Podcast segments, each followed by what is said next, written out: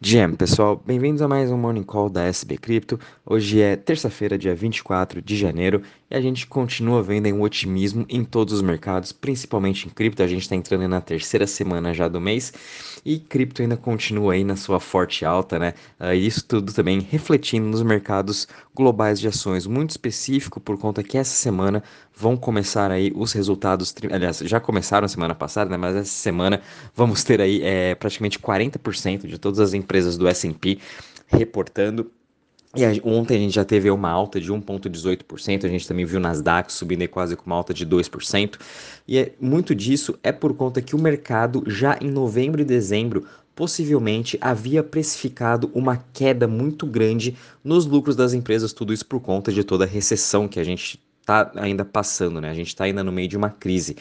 É, por, Porém, é, quem sabe as empresas vão começar a reportar melhor do que o esperado, do que o mercado havia uh, precificado em dezembro. Por isso que a gente está vendo essa alta. A gente começou aí ontem já com essa alta e possivelmente a gente continue eh, essa semana com essa alta, com, esse, com as empresas reportando muito bem, muita atenção principalmente para as empresas de tecnologia vindo aí da Microsoft sobre inteligência artificial, mesmo até a Apple falando sobre o seu VR, né, o, o, óculos deles agora de realidade virtual, Mastercard, Visa falando um pouquinho da parte de stablecoin, o que, que eles estão fazendo juntamente com o Ethereum e novas parcerias com outros protocolos de blockchain. Então vai ser uma semana bem importante e ela sim pode ditar um pouco do ritmo, até mesmo de cripto, né, dependendo de todo o otimismo que for desses resultados.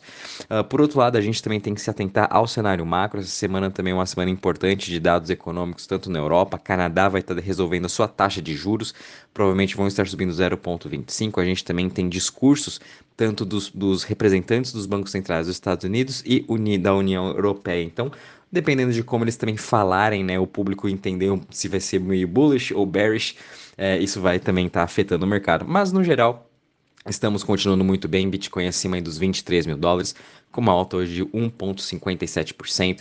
Ethereum também se segurando muito bem acima dos 1.600 dólares a 0,03%. BNB subindo 4,92% a 318 dólares.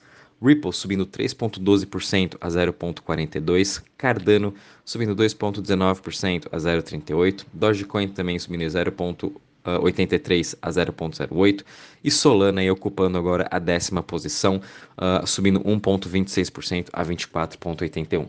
Já em relação às maiores altas das últimas 24 horas, a gente está vendo o token do BTSE subindo 20% a 2,95, seguido de Rocket Pool, né, que é aquela na grande narrativa dos liquid staking derivatives, Rocket Pool agora liderando a alta entre elas, subindo aí mais de 15% a 40,28% e no mês Rocket Pool também já sobe a 96%. De novo, né? Muito cuidado para quem está querendo entrar um pouco nessa narrativa de liquid staking é, realmente eu esperaria essa correção, porque já praticamente todos eles já subiram mais de 100%, né? mas é uma, uma narrativa que vai continuar cada vez mais forte à medida que a gente vai chegando aí ao grande unlock que vamos ter do Ethereum, final de fevereiro para começo de março. Seguido a gente tem também aí Loopring subindo 13,51% a 0,32% e também a gente está vendo aí Phantom continuando sua excelente alta, subindo em mais de 10% a 0,41%. Já em relação às maiores quedas das últimas 24 horas, a gente está vendo aí KuCoin caindo 8,13% a 7,14%, seguido de X Infinity caindo aí 6,79% a 12 dólares. X teve aí um grande unlock ontem, né? Então, muito por conta disso é por causa da sua correção né, de desses unlocks de token que agora os investidores estão vendendo. Uh, mas no geral, né, tá bem estranho essa parte dos unlocks. A gente teve no começo do mês aí falando um pouco de Ape e entre outras criptos, né? E a gente até viu uma forte alta desses unlocks. Então tá um pouco até de divergência em relação a isso, mas a gente sempre tem que tomar cuidado quando tem esses grandes unlocks aí que muito provavelmente os investidores ainda estão num bom lucro, né? Lembrando que eles compraram a centavos esses tokens lá em 2020, 2021 e agora que eles estão recebendo uma parte desses seus tokens, né? Então a gente sempre tem que se atentar a isso. Seguido aí a gente também tem aí Huobi caindo hoje 3,26% a 5,13%. Uh, ah, bom, em relação também aqui à parte do Crypto Fear Index, a gente está aí muito bem na, na, no sentimento neutro, com 52 pontos, né? Obviamente a gente saiu aí do mês passado do, de Fear e de Extreme Fear, que a gente estava aí beirando entre os 20, os 20 e 29 pontos, né? Que é essa região de Fear e Extreme Fear. E agora a gente teve esse grande salto aí de otimismo em todos os mercados, voltando agora para sentimento neutro, né? lembrando que a gente está bem aí nas máximas desse tipo de sentimento, então a gente também tem que tomar muito cuidado, porque depois de toda essa explosão que a gente viu no mercado de cripto, é mais do que normal uma correção. Mas no geral, o sentimento ainda continua muito positivo, até mesmo quando a gente está vendo ali no Twitter, notícias, todos eles estão com notícias muito positivas. O pessoal já acha que virou tudo bull market, mas não. Vamos com, com muita calma, né? A gente tem muita coisa aí para acontecer esse ano. Até mesmo quando a gente compara uh, o altcoin season, né, para ver se a gente ainda está num Bitcoin season ou altcoin season. A gente continua aqui com 33 pontos, sinalizando que estamos nesse Bitcoin season, né? O que isso significa? É quando as top 50 criptos nos últimos 90 dias, né, tem uma performance melhor do que o Bitcoin, a gente está no altcoin season. Quando é o contrário, estamos no Bitcoin season. Então, como as top 50 criptos né, estão aí juntamente com uma performance muito parecida com o do Bitcoin, a gente está aí mesmo nesse Bitcoin Season, ele se mostra muito resiliente e, de novo, é o ciclo normal do mercado de cripto. Né? Primeiro os investidores começam no Bitcoin, Ethereum, depois vão para as major altcoins, né? São aquelas top 20, top 30, depois vão para as altcoins mais arriscadas, aí voltam para stablecoins e o ciclo se inicia de novo, né? Então a gente ainda está no começo desse ciclo de alta, a gente ainda está vendo entradas principalmente em Bitcoin, Ethereum, essas criptos mais seguras, né?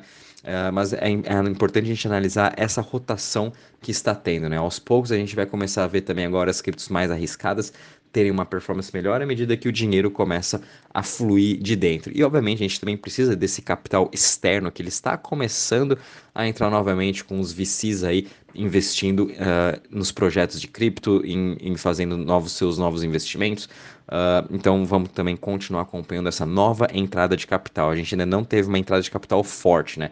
É sempre capital interno que já estava no mercado de cripto, estava muito em stablecoin e a gente está vendo agora um pouco dessa rotação, né? Então por isso que a gente tem que tomar muito cuidado uh, com essa alta que tivemos, porque não é capital novo, e sim capital que já estava dentro, né? O que é, isso que é o principal. Para a gente iniciar um bull market mesmo, com confiança, a gente tem que ver uma entrada muito forte de capital externo e manter esse capital dentro do mercado, né? o que ainda não está acontecendo.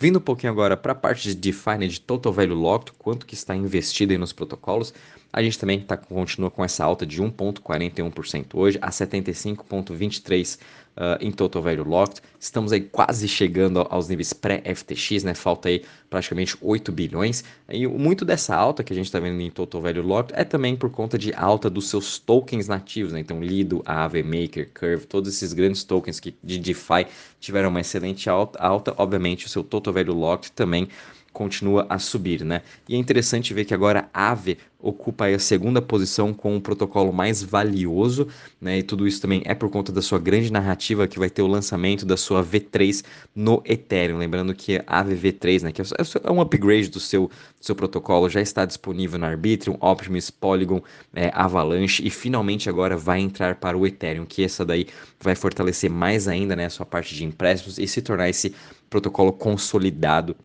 em todas as chains.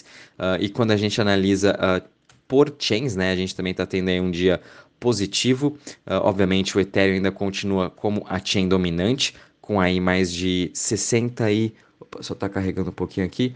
Está aí com 65,50% uh, de Total Value Locked, né? E é interessante ver que a BSC, né, a BNB Chain, vem vindo em queda nessa questão de Total Value Lock, nessa, do, nessa sua dominância, o que vem uh, refletindo indo essa migração da BNB Chain para o Ethereum e até mesmo para outras chains um pouco mais arriscadas, como até mesmo Solana, que a gente pode ver uma boa recuperação. Então, a gente está vendo um pouco do dinheiro sair de BNB e indo um pouco para as outras chains. Mas, no geral, a gente está tendo um dia bem positivo quando a gente analisa as top 20 chains, todas elas no positivo. Destaque novamente aí para Arbitrum, que agora está chegando a quase 2 bilhões em total value locked, e não duvido que até o final do mês vão superar a Avalanche nessa questão de DeFi. Como, conforme eu já venho falando, a narrativa da Arbitrum continua muito forte com seus novos protocolos de DeFi sendo lançados nesse trimestre, né?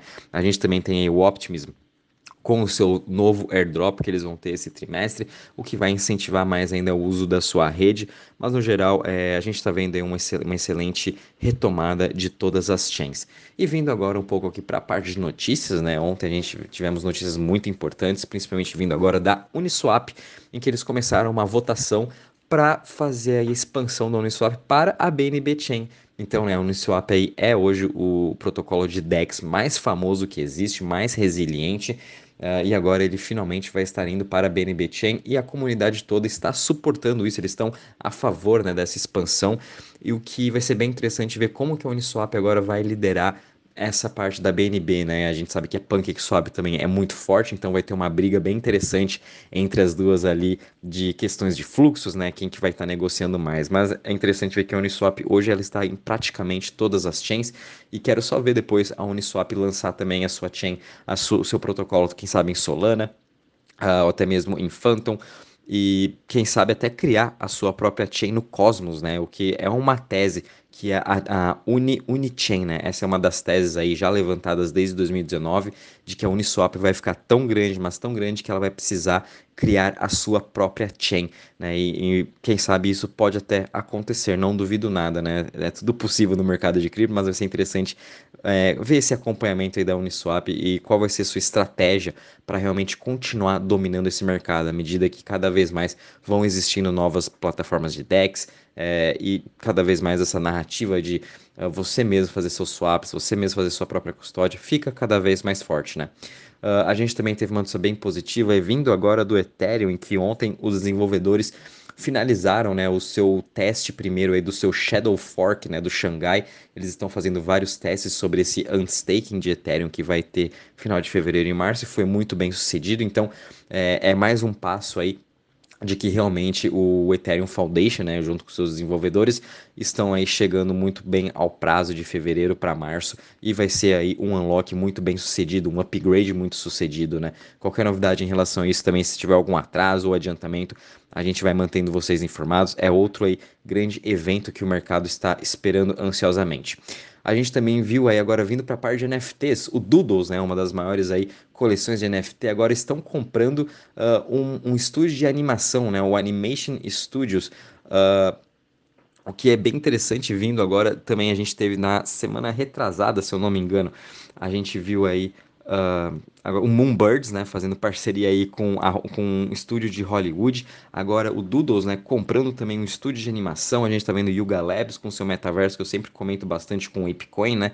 É, então tá bem legal ver agora essas coleções de NFT entrando para o mercado de Web 2 e é onde realmente está o seu público, né? Então, futuramente vamos estar vendo aí, quem sabe, desenhos da, dessas coleções de NFTs, filmes, uh, seriados, até mesmo aí gibis, revistas, enfim, aí fica a imaginação de todos, né? Mas é, as NFTs vão sim cada vez mais fazer parte desse mundo de Web 2 e vão dessa forma atrair cada vez mais os usuários, né?